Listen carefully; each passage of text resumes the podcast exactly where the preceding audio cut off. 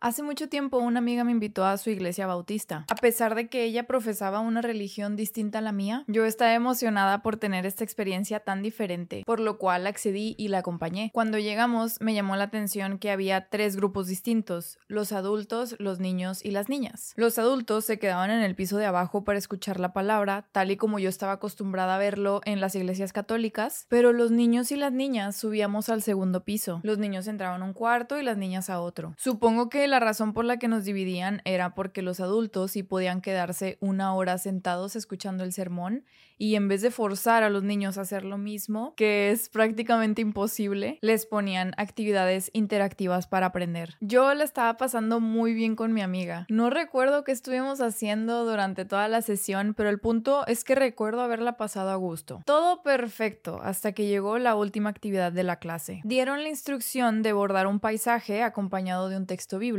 Yo jamás en mi vida había bordado. Nos explican brevemente cómo hacerlo y nos entregan los materiales. Toda empiezan a abordar. Tengo bien presente a las demás divirtiéndose. Y a mi amiga le estaba quedando muy bonito su bordado. Y yo, bueno, estaba estresadísima. No me estaba saliendo como yo quería. Cada vez que fallaba me frustraba más y me volvía más impaciente. Volteaba a ver el reloj a cada rato como si alguien me estuviera persiguiendo. Se acababa el tiempo y yo no estaba ni cerca de terminar. No paraba de comparar mi bordado con el de mi amiga. Yo solo pensaba, ¿por qué el mío no está igual de bonito que el de ella? ¿Por qué no me está saliendo como quiero. Mi frustración y mi exigencia me invadieron de pensamientos pesimistas y me quedé atascada. Cada minuto que pasaba creaba una manera nueva de criticarme. Mi amiga no tenía ni idea de lo que pasaba por mi cabeza. Digo, no la culpo, ¿Por qué sospecharía algo si era una actividad para relajarse? ¿Quién se exigiría tanto por algo que ni siquiera están calificando? Donde el propósito era convivir y aprender, no quién lo hacía mejor. Nadie estaba concursando, solo yo al parecer. Todas platicando y bordando. Yo aguantando el nudo que se me empezaba a formar en la garganta. Porque claro, si no soy la mejor, ¿de qué sirve intentarlo? Cuando terminó la hora, yo estaba tan decepcionada de mí. Me puse una presión enorme y no alcancé la calidad que yo esperaba. Era la primera vez que bordaba y mis expectativas eran de alguien que ya llevaba cinco años haciéndolo. Esta historia es una de las tantas veces que me he exigido ser perfecta. Lo que hago tiene que ser impecable o no vale la pena hacerlo. No saben cuántos proyectos he procrastinado porque me daba miedo que el resultado no fuese como yo lo imaginaba. Porque no me permitía equivocarme, no me permitía experimentar, me daba miedo intentarlo y fracasar. Yo nunca alcanzaba mis estándares porque siempre subía la barra, cada vez un poquito más. No importaba qué meta había logrado o hasta dónde había llegado, siempre quería ser mejor. Jamás me daba el crédito que merecía. Nunca me aplaudía lo lejos que había llegado. Cada objetivo logrado era un suspiro de alivio por haber terminado el pendiente, no una celebración por haber alcanzado otra meta en el camino. Para mí, los errores eran los únicos dignos de destacar en mi trayectoria. Como nunca nada era suficiente, inevitablemente me autosaboteaba, abandonando cualquier hobby que quisiera incorporar en mi vida. Cada que intentaba hacer algo que me gustaba para relajarme o divertirme, terminaba exhausta emocional y físicamente. Imagínate estar haciendo cualquier cosa y que tuvieras a alguien diciéndote todo el tiempo, está horrible, no me gusta, deberías de rendirte, ni siquiera te está saliendo como quieres, no sé por qué sigues intentándolo. Yo no lo tenía que imaginar porque esa voz provenía de mí misma. Por años viví engañada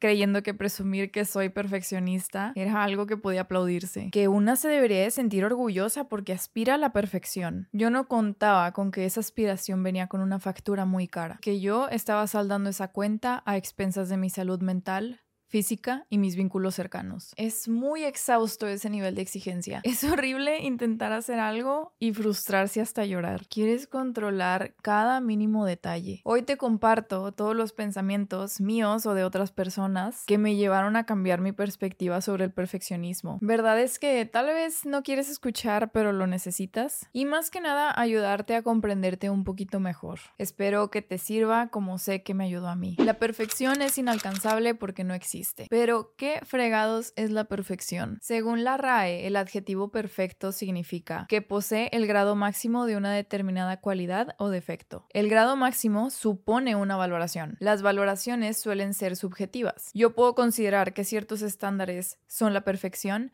mientras que tú consideras otros totalmente distintos. Tan sencillo como las relaciones. A mí me encanta que mi pareja me abra la puerta del carro. Es algo que me gusta y espero que haga mi novio. Si no lo hiciera, yo lo consideraría como un desinterés de su parte. Pero a lo mejor a ti te da igual. Yo no puedo decidir por ti lo que tú consideras la pareja perfecta o la relación perfecta. ¿Cómo nos vamos a poner de acuerdo en temas tan subjetivos? ¿Cómo podemos coincidir que es la perfección si nuestros sistemas de valoración difieren? Perseguir la perfección es perseguir lo imposible. La perfección no existe. La perfección supone la ausencia de defectos. Y hay tantos ejemplos que demuestran que nunca tendremos un mundo sin defectos. Nuestras manos no son idénticas. El mar no crea olas exactamente iguales. Las nubes jamás generarán un patrón repetible. Incluso la tecnología creada para ser perfecta siempre presentará fallas o siempre podrá tener mejoras, como sea que lo quieras ver. Podemos aspirar a hacer un trabajo excelente, pero jamás será perfecto.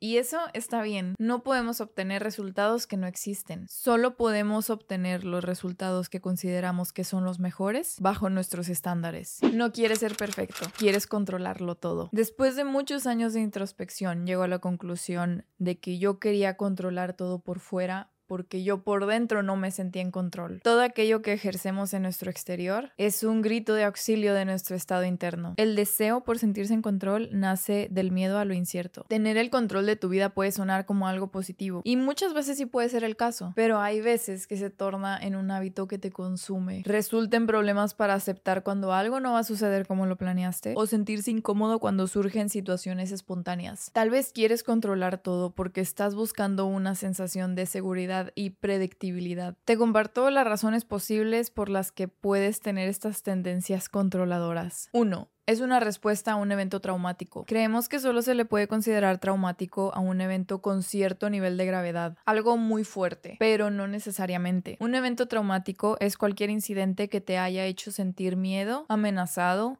humillado, rechazado, abandonado, invalidado, inseguro, impotencia o avergonzado. Una persona puede experimentar un trauma como respuesta a cualquier evento que encuentre física o emocionalmente amenazante o perjudicial. Nadie puede definir por nadie qué es un evento traumático y qué no, porque todos lidiamos con las situaciones de maneras distintas. Volviendo al tema, tal vez te refugias en el control porque hay una posibilidad de que inconscientemente te estás protegiendo a ti mismo de experimentar ese trauma de nuevo. Segunda razón, alguna experiencia en tu niñez. Si creciste en un ambiente donde habían dinámicas inestables, donde era difícil predecir qué pasaría después. Esto puede llevar a actitudes controladoras como mecanismo para sobrevivir. Incluso si creciste con personas emocionalmente indispuestas, te puede llevar a la necesidad de querer controlar tus interacciones con otras personas, queriendo conseguir la seguridad y la validación que necesitas. Un ejemplo de una persona emocionalmente indispuesta es cuando quieres platicar tus sentimientos con alguien y ellos buscan desviar la conversación a un tema distinto porque no quieren hacerle frente a las emociones que van a surgir de esa interacción. Por último, también puede provenir de condiciones mentales. No quisiera abordar un tema tan sensible de manera tan superficial, por lo cual te invito que si sientes que tu deseo por el control ya está afectando tu imagen propia, tus relaciones u otros aspectos de tu vida, acércate a un profesional de la salud mental. Esta persona te ayudará a navegar tu deseo por el control. Ahorita mencioné que el control puede afectar tus relaciones. ¿Qué tienen que ver los demás con esto si el problema es mío? El perfecto perfeccionismo indiscutiblemente contamina tus relaciones. Empiezas a frustrarte porque tus amigos no son como tú esperas que sean. Si estás con ellos y algo no sale como tú lo planeaste, te pones de malas y arruinas el día con tu mal humor. O incluso si alguien comete una estupidez, tú lo consideras como si hubiese cometido un delito súper grave y haces un berrinche. Los demás empezarán a hacer cosas solo para tenerte feliz y sentirán que no pueden ser ellos mismos cuando están contigo. La realidad es que si eres muy duro contigo mismo, tienes el mismo nivel de exigencia con las personas a tu alrededor y los demás jamás van a poder cumplir tus expectativas porque para empezar tienes un estándar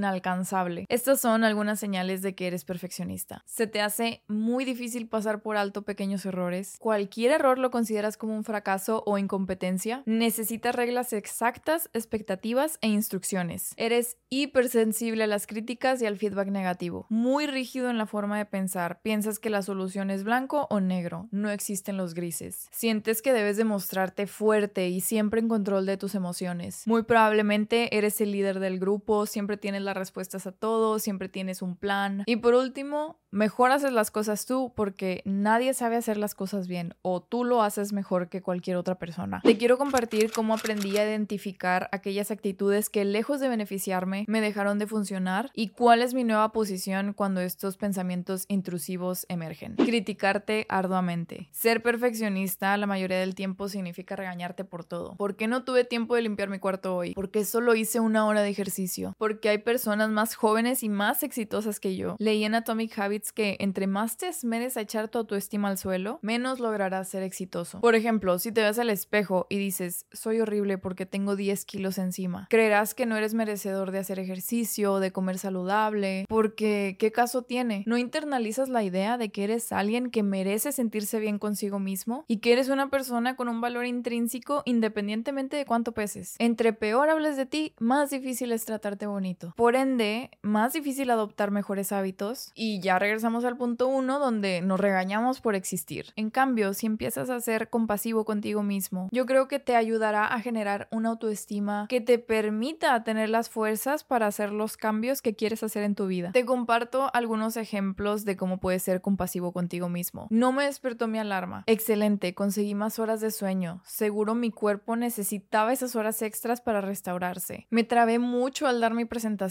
pero sé que hice lo mejor que pude considerando el poco tiempo que tenía para preparar la presentación. Empieza a escuchar cómo te hablas cuando cometes un error. Si inmediatamente saltas a lanzarte piedras, detente en seco y sé consciente de lo que estás haciendo. Si cometes un error, dite cosas como hiciste lo mejor que pudiste. A la otra ya sabrás cómo enfrentar la situación. O equivocarse está bien. Hay una gran posibilidad de que esa voz que escuchas no sea tuya. ¿Quién en tu vida te exigía que fueras excelente? ¿Qué palabras te decían exactamente? De casualidad, ¿son las mismas que tú ahora te repites? Nuestro cerebro solo es capaz de concebir pensamientos aprendidos. ¿De quién lo aprendiste? Procrastinar. La procrastinación es algo que sucede porque tenemos miedo que el resultado no sea como esta idea maravillosa que tenemos en la cabeza. Y como el estándar es tan alto, nos da miedo que al hacerlo no cumplamos esta expectativa. Yo lo que a veces hacía era dejar las cosas hasta el último, porque si al final no queda como yo esperaba, puedo usar de excusa que no tuve tanto tiempo para trabajar en ello. Por ejemplo, me decía a mí misma que para poder empezar a escribir tenía que organizar, barrer y trapear mi casa. Después me hacía la sorprendida cuando se me iba toda la tarde y ya no tenía tiempo para escribir. Make it make sense. El perfeccionismo a veces te satura, te inhibe de ser constante. Por eso mismo que estás buscando algo que no existe, te es muy difícil seguir una tarea o algún proyecto porque tienes miedo de no alcanzar esa expectativa que tú mismo pusiste sobre ti mismo. Le tienes tanto miedo a empezar y tanto miedo al qué tal si no sale, que lo terminas postergando y procrastinando tanto que a veces al final ni lo terminas haciendo. La clave está en no sobrepensar solo hazlo. En vez de gastar tu tiempo pensando en todas las razones por las cuales no lo puedes lograr, mejor invierte tu tiempo pensando en cómo sí lo puedes hacer. Recuerda que tu primer intento no es el resultado final. Nada está escrito en piedra. Acabas de empezar. Para poder refinar algo, primero debe de existir un punto de partida. No puedo mejorar mi escrito si aún no hay nada en el papel. No puedo mejorar mis hábitos si aún no he experimentado una rutina. No puedo leer más tiempo al día si aún no compro ningún libro. No pienses que si es difícil, que si vas a tener tiempo, que si tienes los recursos, solo hazlo. Juzgar muy rápido tus ideas. ¿Cuántas veces se te viene una idea a la cabeza y de inmediato te gaslighteas diciendo, es una idea ridícula o yo nunca podría lograr eso. No quiero sonar como disco rayado, pero volvemos al punto de no sobrepensarlo, solo hazlo. Cuando te entre una idea, de esas veces que sientes que tienes que soltar todo lo que estás haciendo y ponerte a actuar sobre la idea, puedes plasmar esa idea en papel, en el celular, lo que sea que tengas a la mano, pero no dejes que esa idea se te escape. Aquí no es momento de preocuparte por nada. Es momento de brainstormear, de conceptualizar. Apenas un concepto, apenas es una idea bebé. No te quieras saltar a otra etapa porque aún no vamos ahí. No le pedirías a un recién nacido que camine al siguiente día, ¿cierto? Igual que tu idea, ambos acaban de nacer. Es importante que esta idea que tienes la lleves hasta su finalización, porque le das esa recompensa de validación a tu subconsciente. Lleva a cabo ese proyecto que tienes en mente. Sigue tu instinto de crear lo que te hace feliz. Creer que si no te sale a la primera, has fallado. Me acaba de pasar que me pidieron que hiciera un dibujo a gran escala. Para empezar,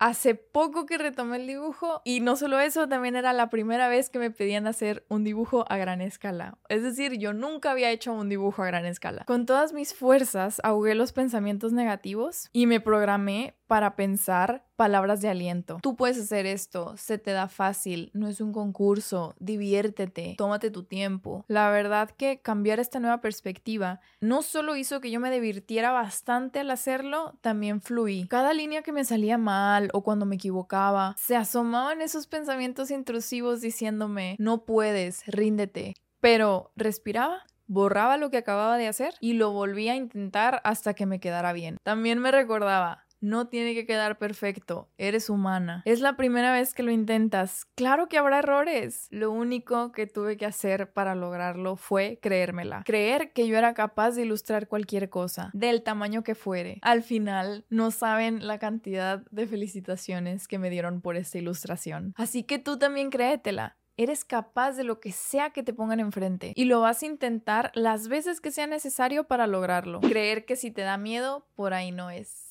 Compré el libro que se hizo súper viral. Se llama 101 reflexiones que cambiarán tu forma de pensar por Brianna West. Les quiero compartir algo súper valioso que acabo de leer en el libro.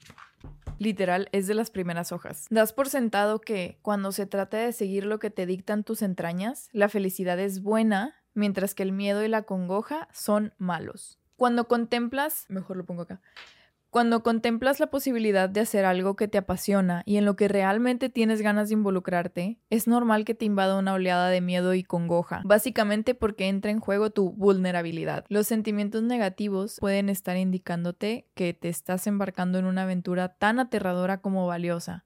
Al fin y al cabo, cuando algo no nos apetece, no sentimos miedo, tan solo indiferencia. Miedo es igual a interés. En pocas palabras, no huyas de aquello que te da miedo porque el miedo no siempre está relacionado con algo malo. Te da miedo porque es lo que realmente te apasiona y es donde existe más expectativa, donde el fallar tiene mucho peso porque nos importa muchísimo. Si no te da miedo la aventura que vas a embarcar, entonces realmente no te apasiona porque te encuentras indiferente a los resultados de ese camino. Si te da miedo, vas por buen camino. Esperar el momento perfecto. No me digas, vas a empezar tu proyecto cuando se presente la oportunidad. Vas a vivir solo cuando tengas más dinero. Vas a estudiar la maestría cuando tengas más tiempo. En pocas palabras, cuando sea el momento perfecto, ¿verdad? Recuerda estas palabras. Nunca será el tiempo perfecto. Siempre. Y cuando digo siempre, es que siempre va a haber una razón por la cual no empezar. Tú eres el responsable de cambiar tus circunstancias. Tú eres el responsable de empezar eso que tanto quieres. ¿Cuántas oportunidades dejaste pasar porque no era la ocasión perfecta? ¿Cuándo vas a empezar a vivir? Pero no te asustes, nunca es tarde para comenzar. Actividad para lidiar con los imprevistos de tu vida. Por casualidades de la vida, empecé a tomar un curso para fomentar la creatividad. Me llamó la atención el curso porque prometía ayudarte a fluir creativamente incluso si no trabajas en un área creativa. Entonces, entonces, por curiosidad, pues lo empecé a tomar. Te voy a compartir un ejercicio que estuve haciendo que me pareció muy interesante y nos puede ayudar a fluir más en nuestro día a día. El ejercicio es el siguiente. Dibujar sin bocetar por tres días seguidos. Se trata de lograr más soltura y flexibilidad en nuestro proceso creativo. Queremos evitar sobrepensar los trazos, hacer miles de líneas para, según nosotros, perfeccionar lo que estamos haciendo. Simplemente plasmar las líneas y las ideas como las sentimos en ese momento. Vas a tomar una hoja de papel y sin más ponerte a dibujar, sin bocetar, sin hacer líneas de referencia. La primera línea que hagas será la final. Obviamente vas a cometer errores, pero eso es justo lo que estamos buscando. En vez de borrarlos, vas a encontrar la manera de hacer que eso que no te gustó funcione. Básicamente trabajar con lo que ya sucedió. La línea te salió chueca, Bueno, pues en vez de hacer esa mesa como tenías planeado, ¿por qué no haces un árbol? Siento que es una metáfora a lo que pasa en la vida real. Tú no controlas lo que va a pasar a pesar de tener todo tu día bien estructurado y bien planeado. La vida no dice, ah, Mía tiene este plan. Bueno, deja proveo las circunstancias necesarias para que ella cumpla todo como está en su cabecita en este momento. Al contrario, te avienta las cosas más impredecibles y difíciles, los cuales te llevan a improvisar sobre la marcha como en este ejercicio. Les voy a enseñar mis ilustraciones de este ejercicio. Yo los decidí en hacer en cuadrados chiquitos porque me gustan las cosas chiquitas,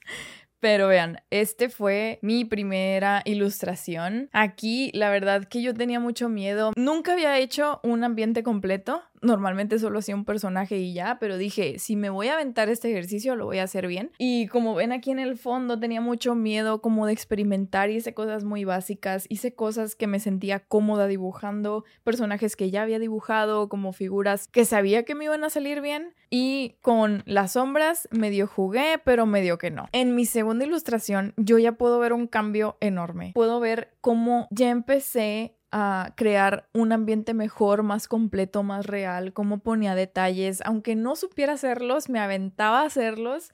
Incluso puse un abanico que no me gustó bastante, pero ya estaba pensando como en más cosas que poner, ya confiaba más en mí.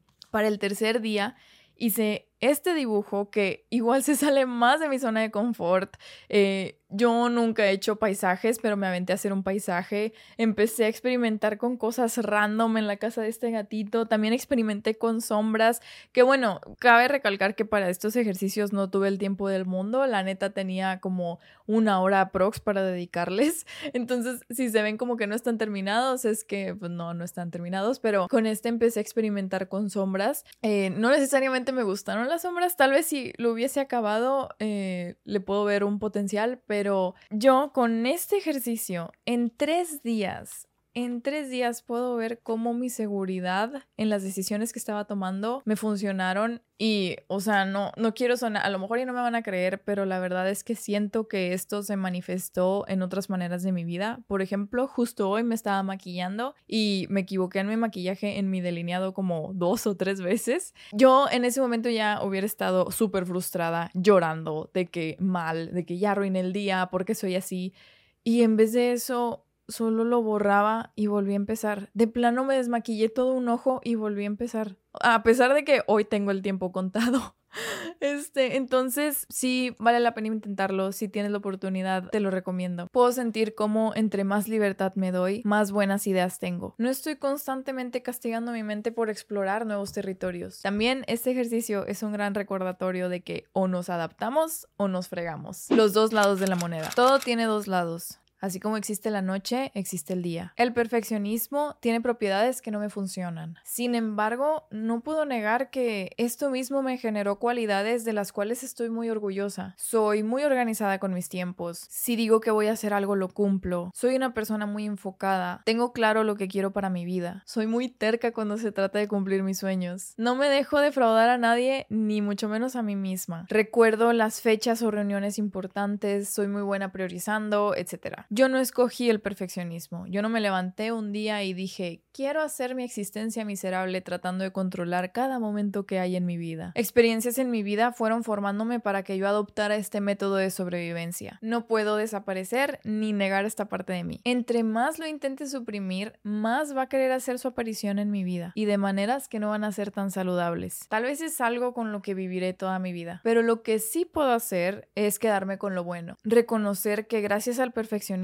he logrado cosas que en un principio parecían un sueño. Es muy padre poder observar mi perfeccionismo desde una manera objetiva. Puedo intervenir cuando sé que la intención viene de quererlo controlar todo. Y puedo dejarlo actuar cuando me está ayudando a conseguir lo que quiero. El punto no es vivir en guerra contigo misma. Se trata de aceptar que tienes áreas de oportunidad, trabajar en esos aspectos que no te funcionan tanto y ser compasiva contigo misma. Haz las paces con la idea de que jamás serás perfecta. No viniste a este mundo para eso. Nuestro tiempo en la Tierra es finito. Disfruta aprender nuevas cosas, embarca nuevas aventuras, consigue nuevos hobbies y verás, cuando sueltes esta idea absurda de querer ser perfecta, todo se va a empezar a acomodar y todo va a empezar a fluir.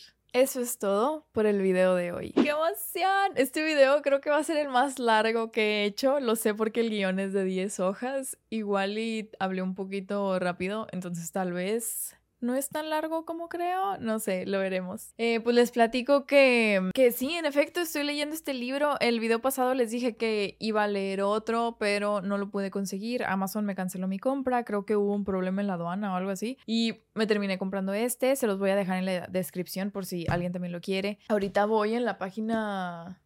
¿Dónde está mi separador? Ah, voy en la página 101. Bueno, creo que técnicamente en la 100. Sí, voy en la 100, pero pues les cuento que hoy voy a ir a acompañar a mi hermana a comprar ropa. Tenemos un 15 años. La verdad, no tomé la decisión más inteligente de hacerme este peinado. No sé si me voy a ir al 15 años con este peinado. No sé. Y ya, eh, creo, creo que ya lo había mencionado antes, pero igual eh, les quiero decir que muchas gracias por la paciencia que me tienen. Yo sé que solamente publico eh, una vez por mes eh, videos. Se los prometo que no es porque sea inconsistente o no es porque no me importe o que esté priorizando otras cosas. Realmente es porque el tiempo solo me da para eso. Entre que escribo, entre que la inspiración, entre que grabar, editar, como que mi abasto solo da para eso y por lo pronto solo soy yo trabajando en este proyecto. Entonces, mil, mil gracias por apoyarlo, por sus comentarios, sus likes. Si me sigues en otras redes sociales también, muchas gracias de corazón, muchas gracias. Eh, llegamos a 50k en Instagram, estoy muy feliz por eso. Celebré con mi roomie ayer con unas pizzas homemade, un vinito, mi vino que me encanta es mi favorito. Ahí se los dejo eh, por ahí para que lo vean cuál es. Pues nada, eh, espero les haya gustado este ratito conmigo. Yo sé que yo lo disfruté mucho. Si te puedo pedir un favorzote sería que le des like a este video porque me ayuda mucho a impulsar mi contenido y a seguir llegando a más personas. Y no olvides de suscribirte si es que llegaste a este punto de mi plática. Nos veremos muy pronto. Bye.